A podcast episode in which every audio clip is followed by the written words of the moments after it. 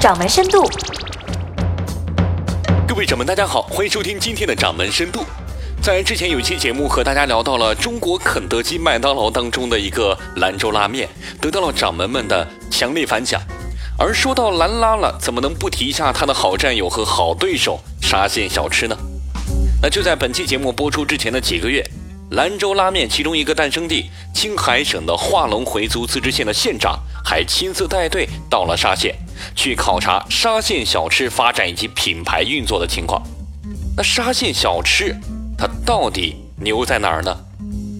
公开的资料显示，仅福建沙县人在全国各地开设的沙县小吃已经超过了两万家，而截止到去年，洋快餐的巨头肯德基在全国的门店数量也只有四千三百家，麦当劳只有两千家，只有沙县小吃的门店数量的十分之一。此外呢，沙县小吃办的数据显示。目前，沙县小吃店在全国的从业人员达到了六万多人，年营业额将近七十亿元。沙县小吃已经有三十九个品牌获得了“中华名小吃”的称号。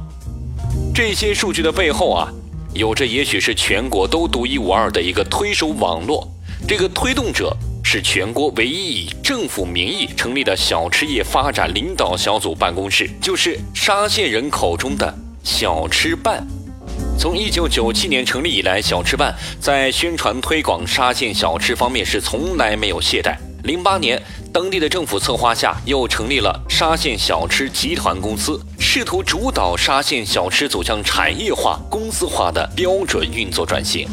说到沙县小吃为何会席卷全国，这要从一九九七年开始说起。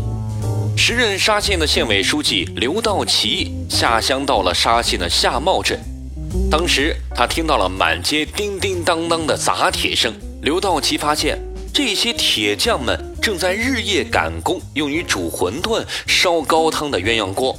问了一下才知道，原来夏茂镇有许多的乡民已经外出创业，做起了小吃。他们出去赚钱的消息立马传回来，于是有更多的人陆续走出家门去创业，所以非常急缺这些鸳鸯锅。刘道奇在听到了这些消息之后，随即主持成立了由县长兼任组长的沙县小吃业发展领导小组，下设了小吃办。同时，县委县政府鼓励各个乡镇至少有一名科级干部停薪留职出去做小吃。当年下海的干部就达到了两百人。夏茂镇的原党委副书记罗维奎下海之后，两年多的时间，带领乡亲们办起了十八家罗氏小吃店。就这样，沙县小吃开始慢慢的席卷全国。您正在收听的是《掌门深度》。但是，因为沙县的外出经营人员多，经营区域广，管理最后成了问题。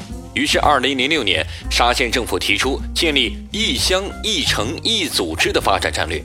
一个乡镇要负责在一个小吃业主相对比较集中的城市建立一个管理组织，这就是各地联络处的一个雏形。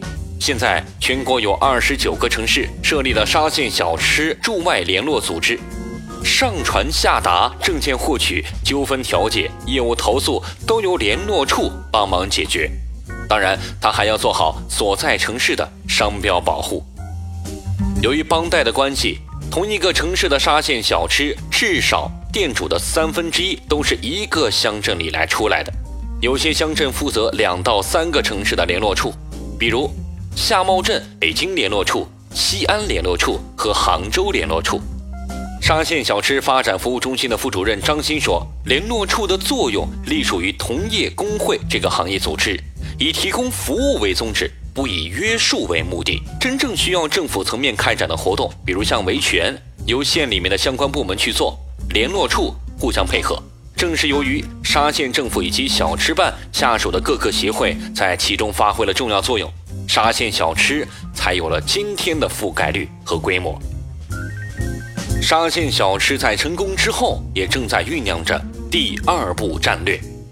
沙县的政府官方网站去年十二月份的信息显示，由沙县政府主导设立的沙县小吃集团与泰国正大集团正式签订了战略合作协议，计划在三年内整合六千家，五年内新增发展四千家沙县小吃终端，实现年营业收入五百亿元。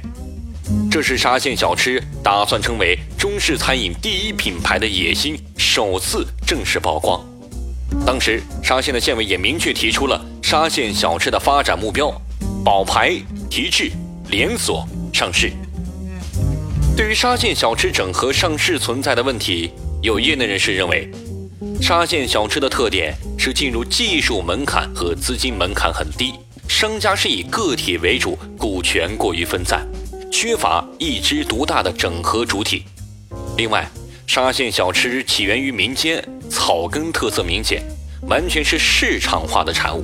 整合沙县小吃更多的是政府单方面的意愿，市场的主体是否配合还很难说。也就是说，沙县小吃最终能否实现上市，目前来讲还是未知。好的，今天的掌门深度就和大家聊到这里，更多精彩内容，欢迎各位下载掌门应用。